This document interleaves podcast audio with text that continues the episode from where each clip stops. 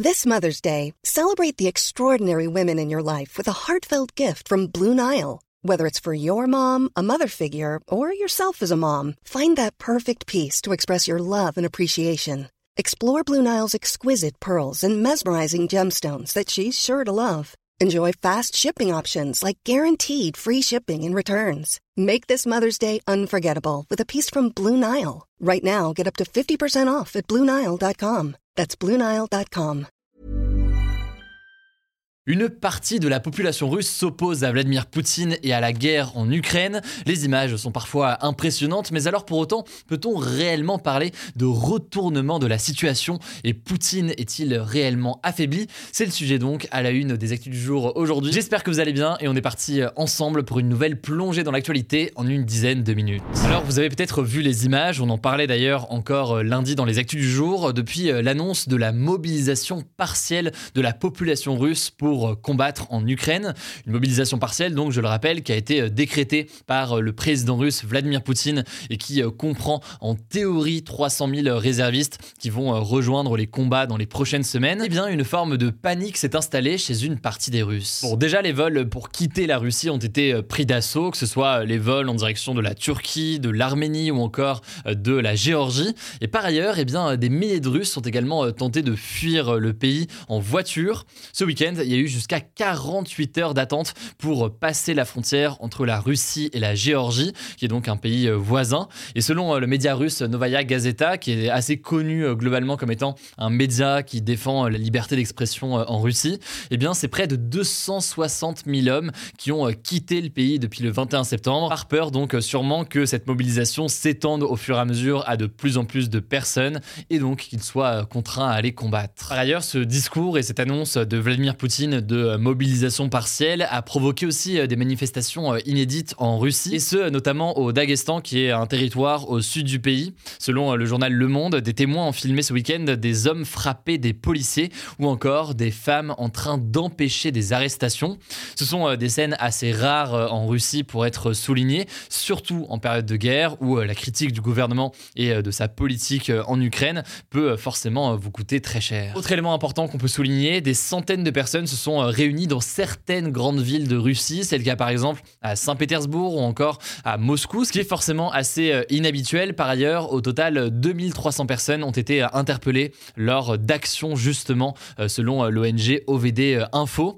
Et enfin, autre signe de tension assez important, c'est la multiplication des attaques et des incendies dans des centres de recrutement militaire pour cette mobilisation des Russes. En effet, depuis le début de la guerre en Ukraine, 54 de ces centres ont été euh, attaqués, dont 17 après l'annonce de la mobilisation des réservistes jeudi dernier. Autrement dit donc, il y a une multiplication euh, des attaques et des incendies contre ces centres de mobilisation euh, ces derniers jours. Ce qu'on voit donc, c'est qu'une partie de la population commence à contester la politique de Vladimir Poutine et certains experts et politiques russes eh bien, expriment également publiquement des critiques à l'égard de cette politique menée par le président russe, y compris d'ailleurs parfois sur la télévision russe, ce qui est suffisamment rare pour être souligné là aussi.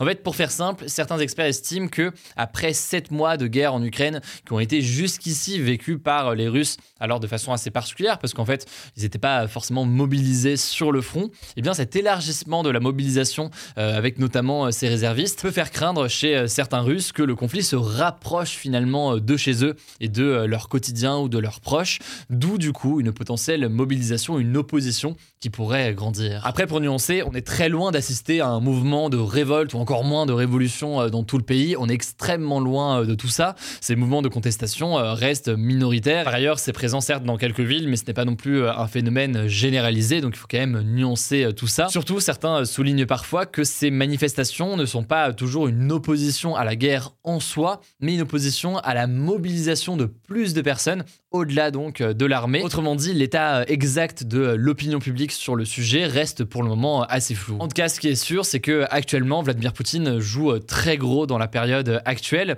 Si une colère grandit contre la guerre, eh bien, il sera forcément affaibli d'une certaine façon. Les prochains jours donc vont être très importants à aller observer, y compris évidemment sur le front en Ukraine. On en reparlera évidemment dès cette semaine. Allez, on continue avec les actualités en bref et on commence avec cette première actualité qui n'est pas du tout une surprise. Les les autorités russes qui occupent les quatre régions du sud et de l'est de l'Ukraine, où ils ont donc organisé des référendums d'annexion. Et le oui serait donc largement en tête selon euh, le début du dépouillement. Il y aurait entre 97 et 98% de oui pour le rattachement de ces régions euh, ukrainiennes à euh, la Russie. Pour donner un peu de contexte, la Russie avait donc organisé ces derniers jours des votes dans les régions de Donetsk, de Lugansk, de Zaporizhia ou encore de Kherson, des régions qui sont actuellement sous contrôle de l'armée russe, pour demander tout simplement aux habitants ukrainiens s'ils veulent que leur région fasse désormais partie de la Russie. Le truc c'est que ces référendums sont considérés comme illégaux. L'Ukraine par exemple évidemment refuse que la Russie comme ça occupe ces régions et puis euh, organise de tels référendums pour savoir si ces régions euh, doivent être rattachées à euh, la Russie. Par ailleurs, le vote s'est fait dans des conditions très particulières et très peu transparentes au vu des échos qui en ont été faits ces derniers jours. Le résultat, c'est donc étonnamment un score proche des 100% pour leur attachement à la Russie. Vous l'imaginez donc, ces résultats ne seront a priori pas reconnus par beaucoup d'autres pays, excepté par la Russie. Toujours en Russie d'ailleurs, mais ça n'a pas de lien, pas de lien direct en tout cas avec la guerre en Ukraine. Vladimir Poutine a accordé la nationalité russe au lanceur d'alerte américain Edward Snowden, qui s'est donc réfugié dans le pays en Russie en 2013 pour fuir une arrestation et un procès aux États-Unis. À l'époque, cet ancien employé de l'Agence nationale de la sécurité américaine, la NSA donc, avait révélé l'existence d'un système de surveillance mondiale des télécommunications qui était géré et opéré par et pour les États-Unis. Ça avait provoqué des fortes tensions entre les États-Unis et plusieurs pays, puisque Edward Snowden avait révélé notamment plusieurs techniques d'espionnage des États-Unis sur la France ou alors sur l'Allemagne. Or, eh bien, depuis la diffusion de ces informations très importantes, eh bien, les États-Unis cherchent à juger Edward Snowden pour espionnage ou encore vol, et il risque jusqu'à 30 ans de prison aux États-Unis. Alors, faut savoir que c'est Edward Snowden lui-même qui avait fait en 2020 cette demande pour avoir la nationalité russe, notamment pour rendre plus facile les visites de sa femme et de ses deux enfants euh, en Russie et faciliter plus largement eh bien, sa vie et son quotidien euh, en Russie. Cela dit, il faut noter qu'il conserve tout de même sa nationalité euh, américaine. Il espère d'ailleurs pouvoir un jour retourner aux États-Unis. Cependant, ça semble assez compliqué et pas évident pour tout de suite, notamment quand on voit les récentes déclarations de Snowden où il accuse clairement le président américain Joe Biden d'être impliqué eh bien, depuis le début dans ce système d'espionnage. En attendant, en tout cas, il échappe à un procès en restant en Russie. On peut imaginer évidemment que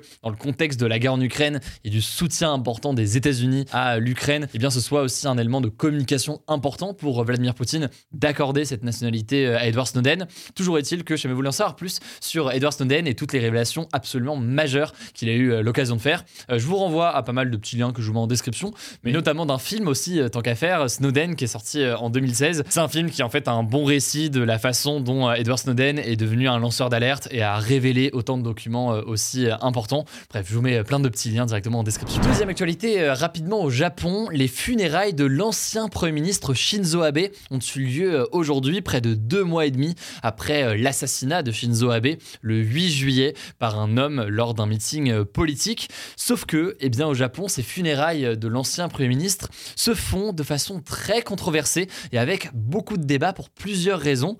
Déjà, malgré les circonstances tragiques de sa mort et le fait qu'il soit resté 9 ans au pouvoir, eh bien, certains critiquent le fait d'organiser de telles funérailles d'État pour lui.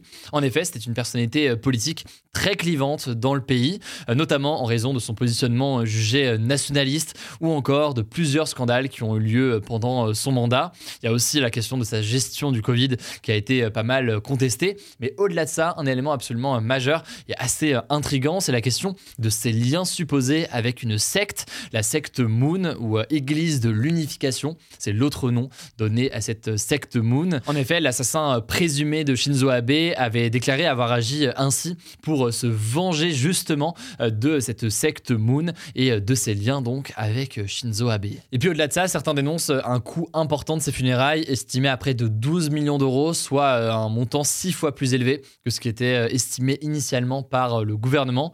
Au total, selon un récent sondage, c'est 56% des Japonais qui sont opposés à ces funérailles nationales. Troisième information désormais en France, le ministre de l'Éducation nationale, Papendiaï, a promis une augmentation des salaires pour les enseignants et ce donc quelle que soit leur ancienneté dès la rentrée de l'an prochain. Il faut savoir que le gouvernement avait euh, déjà promis euh, à l'été que désormais un enseignant qui débutait allait euh, gagner au moins 2000 2000 euros net par mois contre environ 1500 euros net par mois aujourd'hui. Cette mesure avait donc été saluée comme une avancée, mais d'autres personnes se plaignaient eh bien, de ne pas être concernées par eh bien, ces mesures-là, puisqu'ils étaient déjà en poste depuis quelques années et avaient donc potentiellement un salaire plus faible que ceux qui entraient du coup et qui devenaient enseignants. Le gouvernement va donc négocier à partir du 3 octobre des augmentations avec notamment les syndicats d'enseignants pour les professeurs qui sont déjà en poste en ce moment. Et c'est des qui vont s'appliquer à partir de septembre 2023. Le projet de loi de finances pour le moment table sur une augmentation d'environ 10% avec une hausse supplémentaire pour les enseignants volontaires pour s'engager dans des missions nouvelles. Tout ça reste évidemment à détailler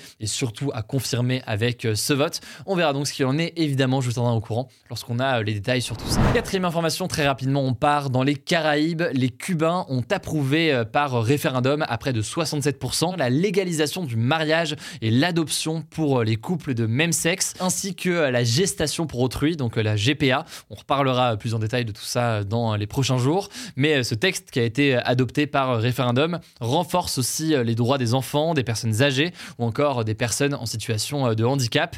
Il faut savoir que ce texte était très largement soutenu par le gouvernement communiste de Cuba qui gouverne donc sur le pays. Allez, dernière information et pas des moindres, attention, on en a parlé euh, vendredi, mais c'est désormais chose faite. Dans la nuit de lundi à mardi, eh bien, la sonde de la mission euh, DART de la NASA a réussi à percuter un astéroïde qui était euh, situé à 11 millions de kilomètres de la Terre.